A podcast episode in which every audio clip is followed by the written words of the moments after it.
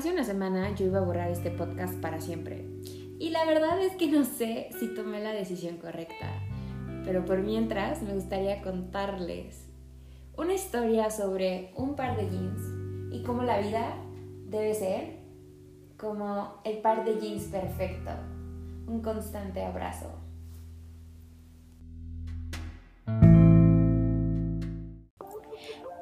Dosis de Fortuna es un espacio de autoaceptación radical, amor propio y cuestionamiento constante creado por mí, Fortuna Osorio, una chica a los 23 atravesando este mundo incómodo llamado adultez. Pensamientos, preocupaciones, reflexiones sobre este mundo en el que vivimos cada domingo.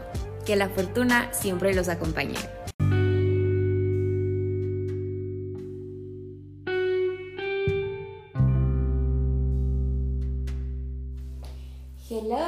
Hello, hello, hello. Bienvenidos de regreso a este su podcast de confianza. Y si es la primera vez que me oyen, hola, soy Fortuna. Y Dosis de Fortuna es un espacio de amor propio, cuestionamiento constante y autoaceptación radical creado por mi Fortuna Osorio, una chica de 23 navegando la incomodidad de la adultez. Como lo oyeron al inicio del episodio, eh, Hace una semana yo ya estaba lista para borrar este podcast para siempre. O sea, ya ni siquiera pensaba suspenderlo, dejarlo a un lado mientras arreglaba mi vida y superaba mi crisis de identidad. Yo iba a borrarlo, bajarlo de Spotify de todos lados. Iba a borrar mi cuenta, todo. Porque soy eh, así de dramática. y porque la verdad es que estuve, tuve una semana fuerte, o sea, tuve una crisis muy fuerte Borré el Instagram que tenía dedicado para el podcast eh, porque la presión era demasiada. Borré mi Facebook, que bueno, ya lo reactivé, pero lo había borrado una semana entera. Estuve y estoy súper alejada de mis amistades, o sea, la verdad es que me siento súper incómoda. Y el domingo pasado me desperté lista para mandar todo a la... Ustedes ya saben qué. La verdad es que lo pensé, lo medité, me di cuenta que el podcast no solo me ayuda a mí, a ciertas personas que lo oyen constantemente, y dije, güey, ya llevo nueve meses haciendo esto. No puedo ceder ante la presión y la autoexigencia que yo me genero en mi cabeza. Y el domingo pasado yo había grabado un episodio, pero no me gustó, fue muy agresiva, el tema tampoco lo había planeado bien. Y decidí bajarlo y darme más tiempo para reencontrar mi camino, como por vigésima vez desde que inicié este podcast. Para darles el update que siempre les doy de mi vida personal, la verdad estoy en una etapa súper incómoda, como por milésima vez desde que yo empecé esta nueva temporada eh, en Dosis de Fortuna. No me siento al 100 con muchas de mis amistades, estoy escapando de ser un ser social, sigo súper frustrada con mi trabajo, mi vida amorosa nunca ha existido como tal, y mi imagen corporal pues va de mal en peor. Sin embargo, poco a poco voy observando el hecho de que estoy creciendo mucho como persona y eso me encanta muchísimo, muchísimo. Hay veces que me doy así autobesitos porque digo, Fortuna, me encantas. Igual algo que notarán es que, bueno, espero que mis episodios les empiecen a gustar más porque antes yo solo llegaba, me sentaba y platicaba y ahora literalmente estoy haciendo un libreto y van a ver que los episodios, voy a hacer unos episodios más académicos que otros, pero todos van a estar mejor planeados. Y esta idea de intentar un libreto es, es algo nuevo para mí, pero quiero que sean de mejor calidad. O sea, que el podcast tenga la calidad que tienen mis pensamientos. Y para terminar esta introducción me gustaría contarles que a pesar de que borré lo que era el Instagram de Dosis de Fortuna, que era pues el principal medio por el que yo compartía el podcast, en Instagram personal estoy retomando un poco de la onda que yo estaba, que yo traía en estos últimos días con Dosis de Fortuna, estoy haciendo posts super padres, me estoy divirtiendo muchísimo. Aparte tengo, quiero contarles, espero esta persona nunca oiga esto, pero tengo un crush que he tenido desde hace como tres años de la universidad, que le da like a todos mis posts y solo me motiva muchísimo, porque es una persona que yo considero muy inalcanzable, por muchas razones, luego les cuento, pero le da like a todos mis posts, desde cuando hablo del documental de Demi Lovato, desde aquellos donde hablo de vulnerabilidad, donde expreso que me duele el feminismo, si quieren saber a qué me refiero con todo esto, vayan, mi Instagram es Fortuna Osorio. Pero estoy muy feliz de tener, o sea, no sé, de que uno de mis crushes más fuertes le da like a todos sus posts. Eso solo. Si esa persona nada más le diera like y las demás les valiera, yo también sería muy feliz y estaría muy satisfecha. Y bueno, si me buscan por allá me encontrarán. Pero ahora sí, les dejo con la dosis de fortuna de esta semana.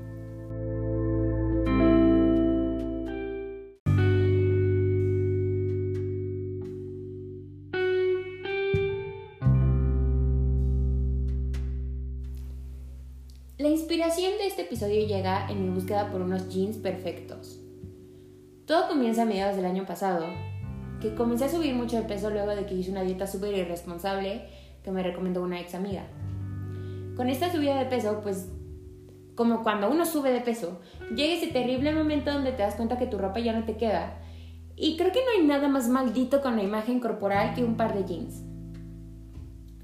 Tienen una habilidad muy cañona, tanto para subirte y hacerte sentir como Beyoncé, o bajarte tan profundo que tu amor propio y tu autovalor se van por el caño como lo que el agua se llevó. Últimamente me he dado cuenta que esta búsqueda por el par de jeans perfecto me ha enseñado mucho sobre mi cuerpo y mi imagen corporal.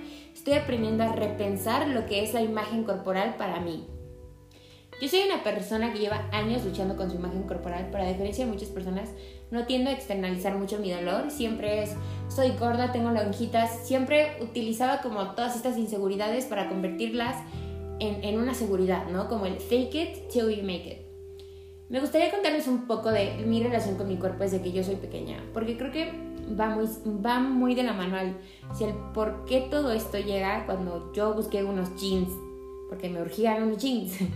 De pequeña yo era una princesa, o sea, yo era una princesa, soy una princesa, soy una reina. De pequeña yo era una princesa flaca. O sea, de hecho, aunque usted no lo crea, mis papás me metían a competir en concursos de belleza porque pues hashtag Venezuela yo era una niña muy bonita.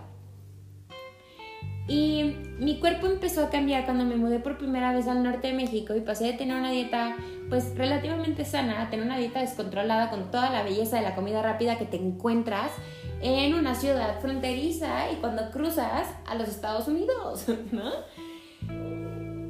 A partir de ahí mi cuerpo comenzó a cambiar pues muchísimo y comencé a adquirir una contextura gorda. O sea, mi mamá es una mujer tiene unas curvas muy cañonas y mi papá es muy alto y muy flaco. Entonces, yo cuando hasta cierta edad y hasta cierta edad podría ser que los 8 años, yo tenía la contextura de mi papá, era alta y flaca. Luego empecé a adquirir un poquito más de cuerpo porque empecé a comer un poquito más de harina, de toda esta belleza que son los dulces gringos. Y mi gordura era algo que mientras yo estaba sola, yo era una niña y estaba sola, no me molestaba, pero sentía muy fuerte la presión de mi peso cuando estaba rodeada de mi familia o de amistades. Más porque, esto probablemente lo repito otra vez ahorita, pero yo siempre he sido la persona gorda de mi grupo de amigos. Y agregado a esto, yo soy una persona que a pesar de que tengo límites muy marcados, como en el momento en el que no me siento feliz en una amistad o en el que no me siento feliz con una persona, lo digo y, y soy una persona que es difícil de tratar por eso, me cuesta trabajo encontrar la satisfacción. O sea, mis puntos de satisfacción, yo estoy muy desconectada de mi intuición, antes más que ahora, obviamente porque lo estoy trabajando, estoy como tratándolo pero para mí no es fácil encontrar satisfacción, por ejemplo, en las amistades, en el amor, en el trabajo, en la escuela, siempre vivía en una exigencia constante, con la comida y con el dinero. Y cuando tú no tiendes a encontrar satisfacción, tiendes a tener bajas muy fuertes, ¿no? Porque es, puff, ya no encuentro la satisfacción, me voy a descuidar o voy a descuidar mis calificaciones. Entonces yo siempre vivía en este mucho, mucho, mucho, mucha exigencia, mucho trabajo, pero no me encontraba la satisfacción, mucha flojera, mucha procrastinación y era un constante arriba, abajo, ¿no? Como una montaña rusa. Yo hago que algo que hacía mucho más que antes es lo del... Eh, que hacía mucho más antes que ahora, no sé qué acabo de decir, y eso que lo escribí, eh, es el binge eating. O como muchísimo, o gasto dinero de golpe, y o sea, como les digo, es algo en lo que estoy trabajando activamente. Em, son problemas que a mí me gusta reconocer, porque creo que la conversación de la imagen corporal sigue estando muy sesgada y muy cerrada, y, no, y luego no entendemos mucho de la rabia de la que venimos las personas como yo.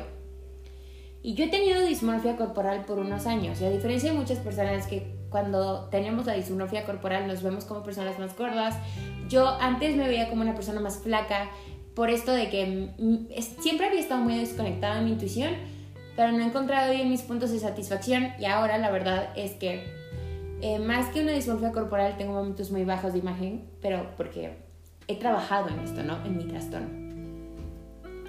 Hay semanas donde me siento la gorda más cabrona del planeta y la sociedad, y, o sea, y justamente la sociedad me la paso por el arco del triunfo, y luego hay semanas, o más bien meses como ahorita, donde la sociedad no es fácil de pasármela por el arco del triunfo y toda la presión por el cuerpo perfecto se convierte demasiado real y, en demasiado overwhelming en la generalidad.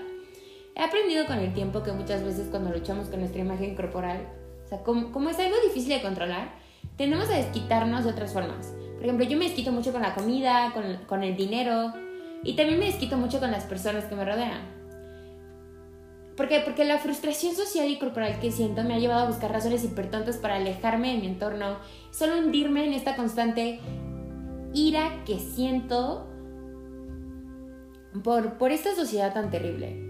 Y algo que también he notado es que con toda esta ira empiezas a darte cuenta que tu entorno no te valida. Más si, si les ha pasado como yo, que yo siempre he sido la amiga, la dos, la designated ugly fat friend but with the cool personality, esa siempre era yo. Soy yo hasta la fecha, nada más que ahora soy mucho más intocable, inalcanzable que antes. Creo que, eh, o sea, cuando tú llegas con tus amigas, que muchas veces, o sea, que a pesar de que todos tenemos nuestros problemas, ellas han recibido una validación que tú no tienes, ellos no van a validar tu ira. Porque, por ejemplo, algo que me ha pasado ahí es por eso que he perdido a muchas de mis amigas, por ejemplo, de la preparatoria que piensan que mi ira es como un ataque hacia ellas porque les tengo envidia.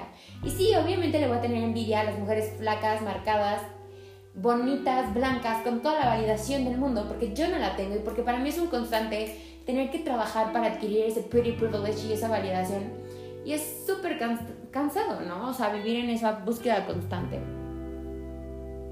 Entonces, eso me ha llevado a no encontrar un espacio seguro eh, para sobrellevar estos momentos de imagen corporal. Y algo que rescato muchísimo es que yo me he convertido en un espacio seguro, a pesar de que no lo tengo, tengo esa habilidad, ¿no?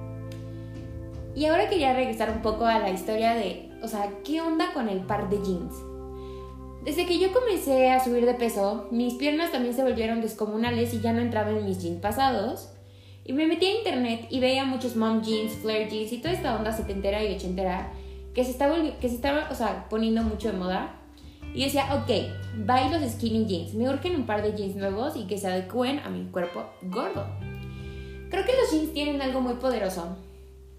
Es que los jeans, desde que se volvieron como un staple piece, como un básico, em, son una forma muy cañona de, de decorar tu cuerpo, de expresar tu estilo. Tanto que con las últimas ondas que nosotros estamos como identificando, desde las pin-up girls hasta la onda hip, hasta la onda setentera, hasta la onda ochentera, hasta el grunge, siempre hay un estilo de jeans como muy característico.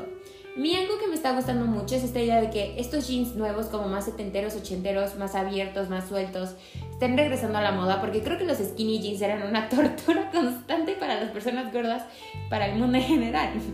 Pero los jeans creo que son muy poderosos como en cuanto a la identidad que te dan o la identidad que te pueden quitar, como les decía al inicio. Hace unas tres semanas, más o menos, yo perdí ya la flojera de solo ver jeans en internet y le dije a mi mamá, vámonos por unos jeans porque ya me urge. Y sorpresa, la industria de la moda es terrible y los jeans, a pesar de que ahora son más sueltos, más holgados, pues ahora están hechos para cinturitas. Y yo la verdad es que yo no tengo una cinturita, yo tengo una tremenda cintura muy grande que no entra en estos jeans nuevos. Entonces me compré unos jeans perfectos que yo pensé que me iban a quedar porque eran dos veces, o sea, dos tallas más arriba que la mía, yo los veía grandes y obviamente pues ahorita en las tiendas no puedes ir a probarte eh, la ropa. Y cuando eh, me los probé pues ni siquiera me cerraban. Y esto me mandó por un mal viaje, o sea que ni siquiera marihuana de mala calidad te lo genera. Y, ¿saben? Es estos momentos donde te cae, donde te explota la tacha de la imagen corporal y cómo es una lucha constante. Y como hablamos de lo difícil que es tener que lidiar, no solo con el reflejo de lo que ves en el espejo y con compararte con cuerpos perfectos que ves en Instagram o en tu entorno, pero también con, con lo difícil que es tener que lidiar con, con la talla, con el peso, con la ropa. O sea, y especialmente en estos meses que comienza la búsqueda por el Hot Girl Summer, el cuerpo perfecto para ir a la playa, nuestras redes están llenando de dietas, detoxes, rutinas de ejercicio y, y cuerpos flacos y delgados, o sea, y marcados que son la norma. Yo quiero regresar a este sentimiento de rabia que yo he sentido porque creo que hay algo que no comprenden las personas no gordas. Es que cuando eres una persona gorda con cuerpo no normado, tu valor siempre depende de un hilo no solo te exigen más en términos de salud, te exigen más en la vida porque el body pretty privilege, te exigen más en cuanto a personalidad porque tu físico ya no te salva, te exigen más en cuanto a carácter porque ni hablar del rechazo y el bullying constante que, que, que vives. Y yo quiero vivir en un mundo donde se me permita vivir enojada y amargada porque la sociedad no valida mi cuerpo y lo que soy.